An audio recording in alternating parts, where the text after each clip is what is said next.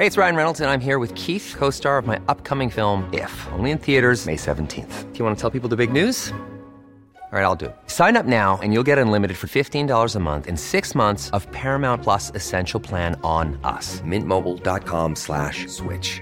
Upfront payment of $45 equivalent to $15 per month. Unlimited over 40 gigabytes per month. Face lower speeds. Videos at 480p. Active Mint customers by 531.24 get six months of Paramount Plus Essential Plan. Auto renews after six months. Offer ends May 31st, 2024. Separate Paramount Plus registration required. Terms and conditions apply if rated PG.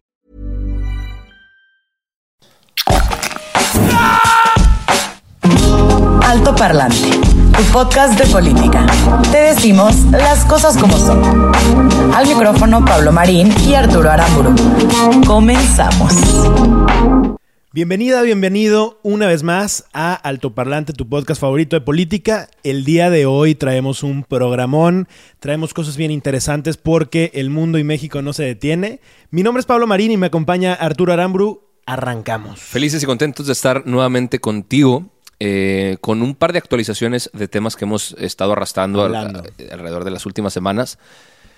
Nos han preguntado en redes sociales qué onda con el amparo, qué va a pasar con ese tema de los datos biométricos que ya hemos platicado por aquí. No hemos querido proceder con el pues, para pasarles toda la información del amparo porque justamente ya se se pues se, se aceptaron estas primeras suspensiones provisionales para que la ley no aplique para algunas personas. ¿ok? Exacto. Entonces, todavía no se sabe bien qué va a pasar en ese sentido y si la ley de plano no va a terminar aplicando o sí o no. Entonces, no queremos crear confusión, no queremos mandarles algo que al final no les va a servir y por eso hemos estado como co- con mucha cautela en ese sentido, ¿no? Correcto. Entonces, por ahorita el tema es, esperemos, vamos a ver cómo va desarrollándose. Quizá ni siquiera es necesario que muevas un dedo para hacer, para meter un amparo. De hecho, algo que el día de ayer el presidente Andrés Manuel dijo es que únicamente se iba a pedir la huella digital.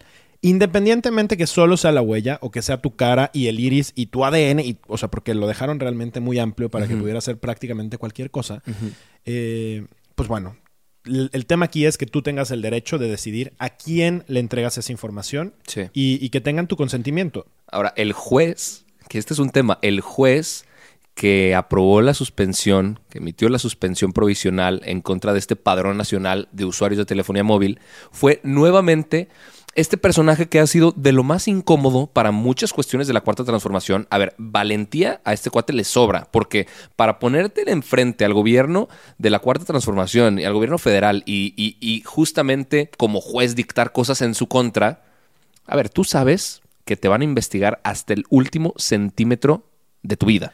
Claro. Hasta el último centavo de tus cuentas. Y es Juan Pablo Gómez Fierro el que justamente está con muchísimo valor haciendo este tipo de ejercicios, pero también con muchísima honestidad hacia su trabajo. Di- digamos, yo creo que congruencia. Congruencia, Este, exacto. Finalmente lo que uno espera de un juez es que sea justo. La justicia plantea que vamos a hacer lo que se dicte que es lo que debe ser, no lo que el juez quiere, no lo que le conviene. Ahora, algo que aquí sí ha pasado es que a este juez se le ha acusado de que justo, y a ver, no se le ha acusado, el presidente lo ha acusado, Morena lo ha acusado, de, de ser el orquestador de la mafia del poder, ya sabes, o sea, como que ello- eh, él es el juez que representa todo lo que Morena no quiere. Eh, yo no creo que sea así. O sea, finalmente, eh, ya lo habíamos, de hecho, hablamos de él en un capítulo, ¿te acuerdas? Sí. Eh, él realmente está en, en- muy especializado en temas de comunicaciones. Entonces, y energéticos. y porque justamente fue el que echó para atrás Entonces, la reforma. A- al ser justamente temas tan especializados, no se puede recurrir a cualquier juez. Necesita ser un juez especializado en la materia. Totalmente. Entonces, pues bueno, le caen malamente para Andrés Manuel. eh, pues a, a- a este juez Totalmente. y es el que tiene que hacer un posicionamiento de este tipo. Eh, en su momento, te acordarás, Andrés Manuel pidió que se le investigara, incluso pidió que se removiera del cargo porque Que ahí el era- Consejo de la Judicatura dijo, "N- no, no, No, no. Y que justamente tiene que ver con la ley Saldívar que Hoy se vota. Hoy a ver, se vota. nos han traído así pateando la latita en la Cámara de Diputados. Se iba a votar desde, desde que grabamos el episodio pasado, desde el martes. Patearon la lata para que fuera miércoles. Ahora, ayer en la noche yo estaba viendo la sesión y se empezaron a quejar por el tiempo y por la hora y demás. Entonces dijeron, señores, convocamos mañana a las 10 de la mañana. Entonces ya se tendría que estar votando o discutiendo Sí. en estos momentos qué va a pasar con eso. Sí, discutiendo, porque lo, lo que querían era que directamente se votara. Y una diputada dijo, no, no, no, esto necesita un análisis en comisiones. Les explico muy brevemente cómo funciona esto en la Cámara de Diputados. O sea, normalmente, para que llegue al Pleno, que es donde están los 500 diputados, eh, lo que se hace es que se discute en comisiones. En comisiones quiere decir que hay grupos especializados de diputados que ven diferentes materias. Justicia, economía, educación, etcétera. Y entonces ahí se, des- se dedica el tiempo para que las los diputados que más les interesa o que tienen más recorrido en temas de justicia o de educación o de seguridad, lo dialoguen y entonces de las conclusiones que de ahí salgan, de los cambios que de ahí salgan, se pase al pleno en donde no hay posibilidad, porque en las comisiones son grupos mucho más reducidos, de, no, no sé, no me acuerdo ahorita el número, pero sí, o sea, son, son muchísimo más pequeños. Y de ahí entonces ya se pasa al pleno, en donde ya nada más se hacen pues, discusiones por encima. Pero digamos que la, la carnita, la- todo el, el jugo del- del- de la discusión se hace en las comisiones. Totalmente. Se pasó a comisiones, ahora se va a pasar al, al pleno. Al pleno. Es la, la comisión deberá estar terminando o algo que así. va, va a ser este, eh, eh, va- van a ser dos votaciones en dos sentidos, dos muy importantes. Entonces les vamos a estar llevando actualizaciones por ahí. La de la fiscalía, que deja, ya lo hablamos por aquí, deja por fuera el Sistema Nacional de Búsqueda Exacto. Que y de la ahorita yo Fiscalía. creo que Los deja por separados. un poquito Entonces, pero- y, y lo de Saldívar también se va a estar votando. Y, y otra vez, una vez que esto quede votado, pues habrá que ver cómo es que eh, la Suprema Corte se termina pronunciando, cómo es que sí. el presidente Arturo Saldívar se pronuncia y, y qué pasa. O sea, esta es una historia que vamos a seguirles narrando. Ya llevamos dos capítulos en los que hablamos de esto, pero esto va a seguir. Mira, la Comisión de Justicia de Cámara de Diputados inicia sesión hace 10 minutos. Ok, entonces para este momento, las once y media que estamos grabando el capítulo de este jueves, todavía no hay resolución, pero Exacto. no se preocupen, el próximo lunes les tendremos toda la información. Venga, ahora, hoy vamos a hablar de dos temas que en el México mágico que tenemos de manera muy lamentable siguen, siguen sucediendo este tipo de cosas. Son temas que no nos gustaría tener que estar tratando en alto parlante, pero, pero es importante prestarles atención eh, y, discutir un poco acerca de este tema y que, ustedes en casa conozcan qué fue lo que sucedió en estos últimos dos días, eh, que pues, es una degradación por completo de muchos derechos, de, de- de dos personas en específico. Pasamos del un violador no será gobernador a un manoseador, Un acosador. un acosador no será gobernador. Resulta que se captó en video con pruebas muy claras e innegables, o eso pensamos nosotros porque sí lo terminaron negando, un video en el que David Monreal, candidato aquí, a ver, no cualquier personaje, candidato a la gubernatura de Zacatecas, hermano hermano, de Ricardo Monreal, quien en su momento fue gobernador de Zacatecas y hoy es uno de los personajes pues, más fuertes de la cuarta transformación y de Morena. es senador y aparte es presidente de la JUCOPO, Ya la saben- Junta de Coordinación Política. Ya saben que en política todo queda en familia, todo queda entre amigos y como no es diferente esta historia, pues en Zacatecas el hermano del gobernador, del ex gobernador, ahora quiere ser gobernador. ¿Qué fue lo que pasó con este individuo? Mira, se captó un video en el que iban caminando, eh, pues en Como un, en re- un en un meeting, ¿no? recorrido, en un mitin político Exacto. y demás. Todos con, cam- con camisas de morena. Sí, David Monreal al lado de Rocío Moreno, candidata a la alcaldía de Juchipila, un, un municipio de Zacatecas. Y de repente, el video captó un momento en el que a David Monreal se le hizo muy fácil manosear a la candidata. Literalmente lo que se ve en el video es pasa por detrás de la candidata, medio que la toma del brazo, le da una nalgada Claro. en, en- en las pompis Sí, y sigue caminando como si nada. Evidentemente en el, en- el video es muy evidente que la candidata se da cuenta, se saca de onda, se toca incluso las pompis ella misma como de qué, qué fue lo que pasó. ¿qué pasó? Y voltea así como de qué, qué onda. Eso es lo que se ve en el video. Claro. Frente a un video de este tipo, con esta naturaleza y con esas características en las que las pruebas son claras, Es innegable. O sea, Y es De innegable. que sucedió, sucedió. De que la tocó, la tocó porque ella no hubiera hecho ese movimiento Claro. de manera natural. Jamás. lo que tú esperarías es que la reacción del político fuera, pues pide una disculpa y no volverá Sí. a suceder. Eh, Moví la mano mal, qué sé yo, ¿sabes? pero la respuesta fue, este es un escándalo creado por la derecha. Claro. Mentira, mentira. A ver, derecha su mano, que fue la que tocó ahí, ¿va? ese, ese- ese es el escándalo que realmente se creó.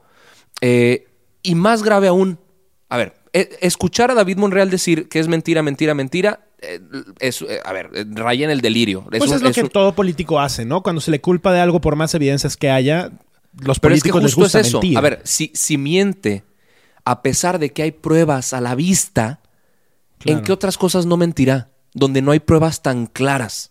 Sí. ¿no? Entonces, a mí me, me pareció muy indignante ver a David Monreal diciendo eso, pero lo que me pareció todavía más impresionante fue el video de la candidata defendiéndolo. Y ojo, no por crítica hacia ella, al contrario, porque vi mucha gente diciendo, ¿dónde quedó su, su dignidad y demás? No, no, no, no, no. Sentí horrible porque a esto tienen que llegar, es, el sistema está diseñado de tal forma que la mujer en política es vulnerada, Sí. es aplastada, es condicionada y por permanecer en un espacio de política se tiene que tragar el orgullo y salir a defender a un delincuente. Mira, ya ni siquiera es el orgullo. Se tiene que tragar su dignidad. Claro. O sea, estamos viendo, y finalmente, o sea, del- concluyendo lo que está diciendo justamente Arturo, la candidata lo negó, como si no hubiera pasado. Y aquí es donde otra vez, o sea, es justo este pacto del patriarcado del que las mujeres feministas hablan. Es este patriarcado que de manera subconsciente nos rodea a todos los mexicanos, a muchísimas personas, y sin darnos cuenta defendemos al acosador, lo justificamos y pensamos que quien está mal es ella. Claro, Quien la está mal es la sociedad. No, quien está mal es el acosador y se le tiene que culpar y se le tiene que castigar y se le tiene que señalar. Totalmente Si seguimos preservando estas figuras de personajes que con poder violan, acosan, hostigan, pues entonces estamos destinados a que la sociedad perpetúe estas estupideces. Pero es que por supuesto, a ver, ¿qué respuesta y qué salida tenía ella en lugar de esta? Decir lo contrario Es y quitarle- acusar a David pierde- Monreal pierde la candidatura. era quitarle su candidatura, Claro. quitarle su carrera política Claro. y su futuro. ¿Qué, Claro. qué respuesta tenía? Por supuesto, por supuesto. Yo, yo no estoy diciendo, e- ella no tiene la culpa. La culpa la tenemos los que estamos alrededor y no hacemos nada por preservar Exacto. los derechos de una persona, de una víctima que como ella en este momento se encuentra vulnerada y no tiene de otra más que doblar las manos. Y así como ella, cientos de mujeres. Claro. A ver, quizá valdría la pena hacer un análisis mucho más específico de lo que significa una nalgadita, porque está muy normalizado, pero es una forma humillante y denigrante hacia una mujer. Y sucede en todos lados, persona. sucede en espacios de trabajo, sucede pues en, en lugares como este, en el transporte público. O sea, a ver, hay, hay estadísticas terribles y muy dolorosas de cómo nueve de cada diez mujeres en México han sentido o han, eh, han tenido acoso en su contra en algún momento de su vida. Y en un país como México, en donde el 99.9% de los casos de este tipo quedan completamente impunes, Claro. el salir y normalizar esto como personaje público, como personaje político y de peso, es... eh, eh, eh, a- Sí, a- es muy a mí lamentable. me parece terrible. Ahora, él dijo en una entrevista que no había sucedido. Se empezaron a mover videos editados, donde se quitaba justo un fotograma, un, un, un- fragmentititito chiquito del video y su mano pues como que se teletransportaba y nunca pasaba No- no por la pasaba por ahí. por la pompiva. Ya se analizó el video, Y por supuesto equipos que es falso. de análisis lo han- y por supuesto que es falso y el verdadero es en el que en el que sí sucedió. Después de esto no le quedó otra más que decir, ay, fue fue un un movimiento involuntario. A ver, no pasó o sí pasó y fue voluntario o no. No puedes decir que no pasó y después decir que sí, pero que solo fue un roce. Sí.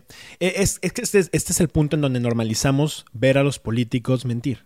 Y que con mentiras, eh, pues digamos, bueno, es que sí, as- así son los políticos. En nuestro país hemos vivido en una construcción en donde aceptamos las mentiras de los políticos y creemos que está bien o que es, es tolerable. No, no es tolerable, no es permisible. O sea, no, no podemos darnos el lujo de seguir manteniendo en el poder mentirosos, así. acosadores, delincuentes. Y hablando de delincuentes, justo viene otro Claro. tema. Un tema, Otro tema que es igual de escandaloso sí. o incluso un poco peor. Yo creo que, yo creo que incluso peor. Este, mira, no sé, porque al final, a ver, estás hablando de un puesto de un gobernador. Eh, acá es un, estamos hablando de un diputado. Diputado federal. Les contamos brevemente la historia. Resulta que un diputado federal se encontraba en un hotel en la Ciudad de México. Y mientras estaba... Diputado federal de Morena. De Morena, correcto. Y mientras estaba en el hotel, recibió un servicio, o sea, le llevaron algo, un menor, un niño de 15 años, menor de edad, y el menor dice que el Sí, diputado... porque ya lo entrevistaron incluso. No, y, y- y, pues levantaron una denuncia, o sea, a ver, a ver, fue, Sí. fue todo un tema. Sí.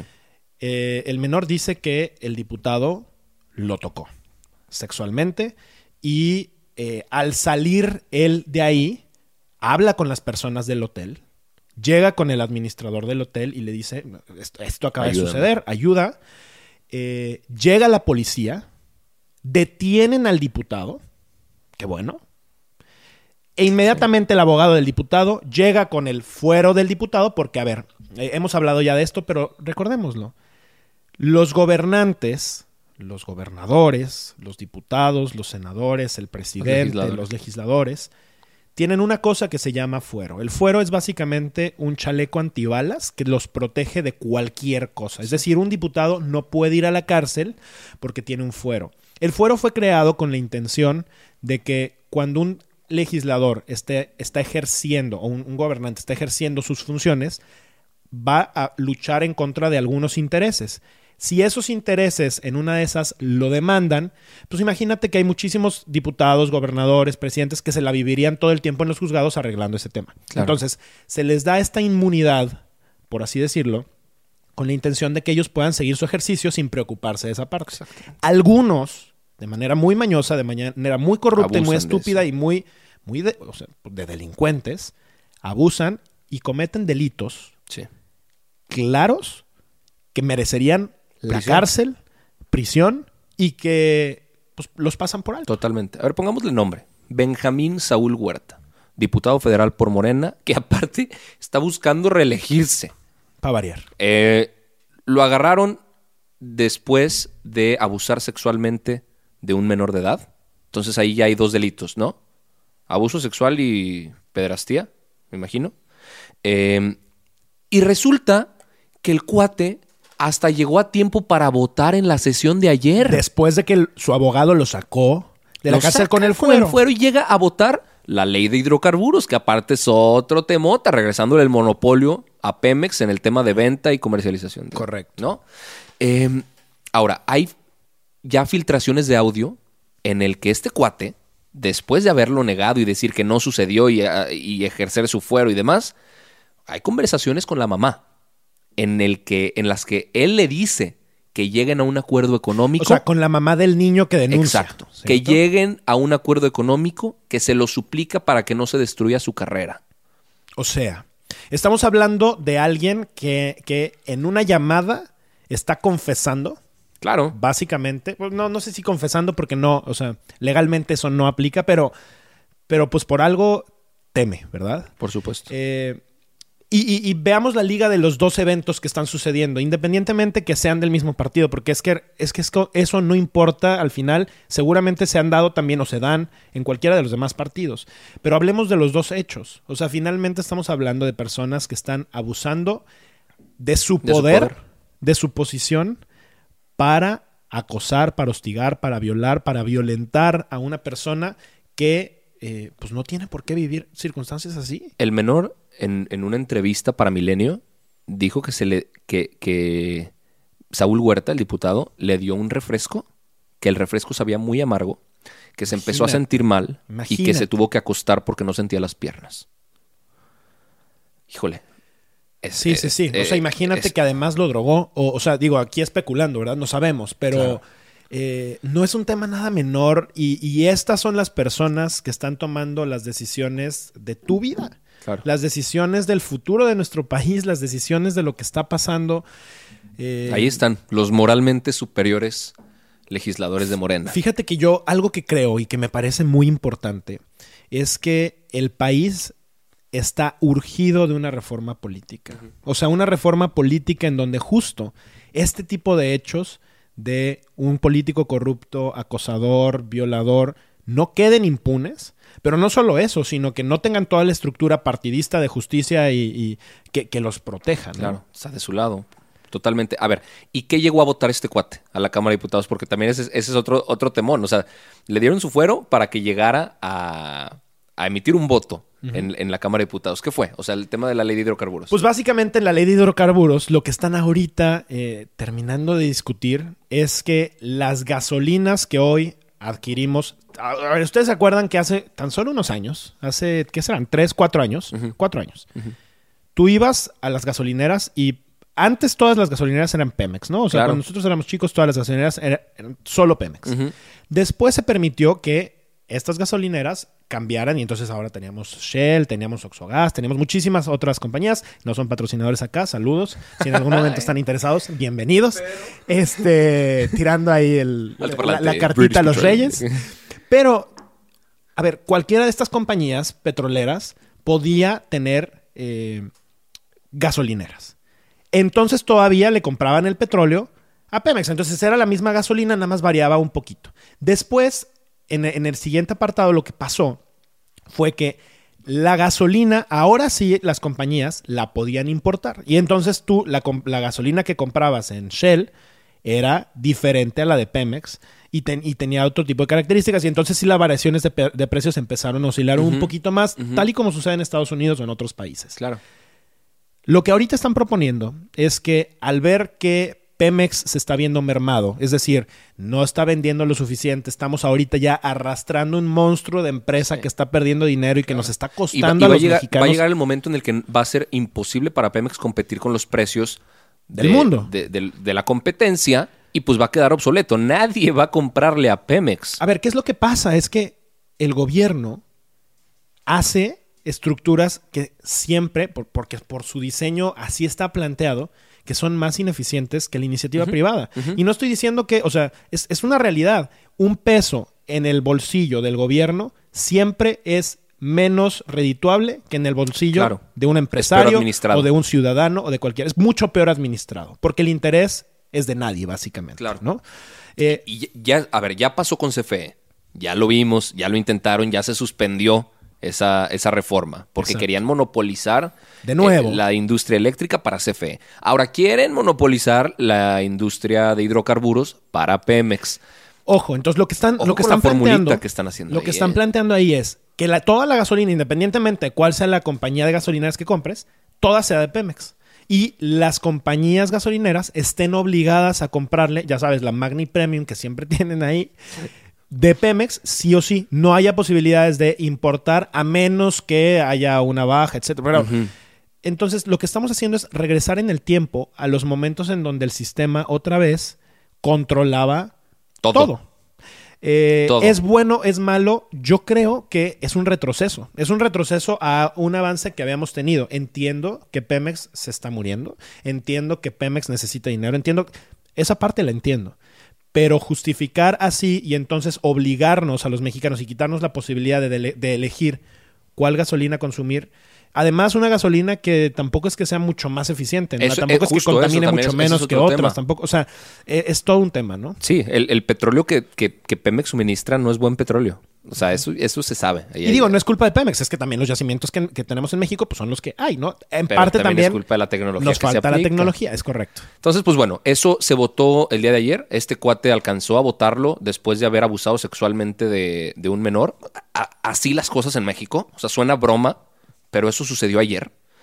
Hoy se vota la ley de el Poder Judicial, que ampliaría el mandato de Saldívar, y se vota la ley de la Fiscalía General de la República, que dejaría pues indefensos a las víctimas en México. Y obviamente de toda esta información y mucho más les vamos a platicar el próximo lunes, pero yo tengo antes de irnos una muy buena noticia. Eh, venga. Y es que el presidente de México, Andrés Manuel López Obrador, se vacunó el día de ayer. Y es, me Fabuloso. parece una maravilla, un aplauso, a pesar de que ya le dio COVID, pero qué bueno que ponga el ejemplo, que se ponga la vacuna, porque necesitamos no solamente que él, sino que todas las personas que están en circunstancias vulnerables lo estén. El presidente de México tiene que estar Claro. seguro, porque un recontagio sería algo terrible y, y nadie se lo desea, no se lo deseamos a nadie. De acuerdo. Así que, como el presidente, pues tú también, si tienes la posibilidad de vacunarte, si, es- si, Échale. si conoces a gente que esté en el rango de edad, en- porque ahorita creo que ya están vacunando a los de 55 en adelante, más o menos,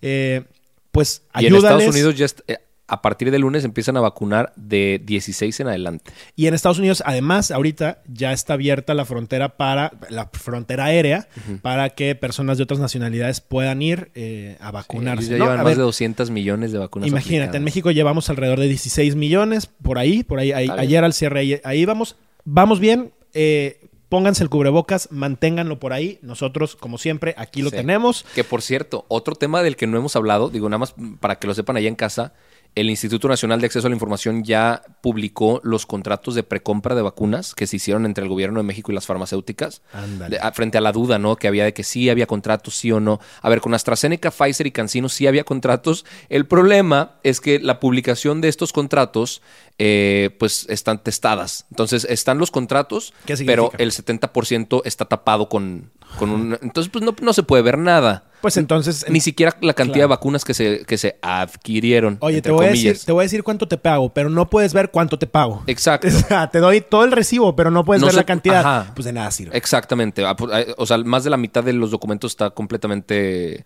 tapado. Que otra vez estamos regresando a un tema en donde la opacidad es lo que es, Sí, es dicta. más importante. Dicta más que la transparencia. pues, ser transparentes. El que nada debe, nada teme. Y qué tan difícil. A ver, yo creo que el pueblo de México, los mexicanos, estamos dispuestos a que el gobierno haya tenido que pagar lo que haya tenido que pagar, pues nos diga cuánto fue. Claro. Y, y tengamos las vacunas, aunque hayan sido un poco más caras, Claro. pero que estemos vacunados y que las tengamos, a simplemente, pues no, no tenemos vacunas porque no se quiso pagar caro o eh, pues Sí, tal vez sí, hubo Un, un chanchullo ahí Algo- algo que raro. no queremos saber, ¿verdad? Totalmente de acuerdo. Pero bueno, este fue el, el episodio de Altoparlante del día de hoy. Por cierto, Oigan, sí, El día de hoy estamos como el segundo podcast de noticias más escuchado de México.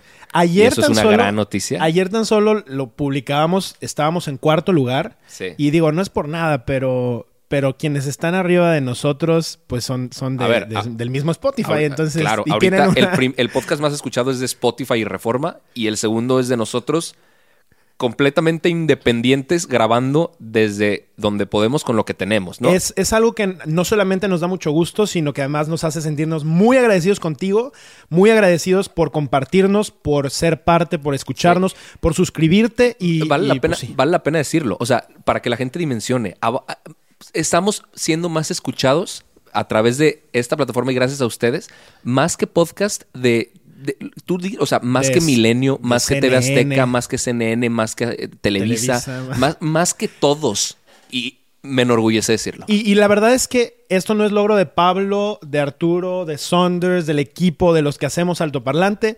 Esto es un logro de todos porque lo que queremos es simplemente compartir una versión diferente de lo que está pasando allá afuera. Esto fue todo por hoy. Nos vemos el próximo lunes. Chao. Esto es todo por hoy, pero sin llorar. Estaremos de vuelta cada lunes y jueves en todas las plataformas. Si crees que alguien necesita entender las cosas como son, compártele este capítulo. Nos vemos. Hey, it's Danny Pellegrino from Everything Iconic. Ready to upgrade your style game without blowing your budget? Check out Quince. They've got all the good stuff shirts and polos, activewear, and fine leather goods, all at 50 to 80% less than other high end brands. And the best part? They're all about safe, ethical, and responsible manufacturing. Get that luxury vibe without the luxury price tag. Hit up quince.com slash upgrade for free shipping and 365 day returns on your next order. That's quince.com slash upgrade.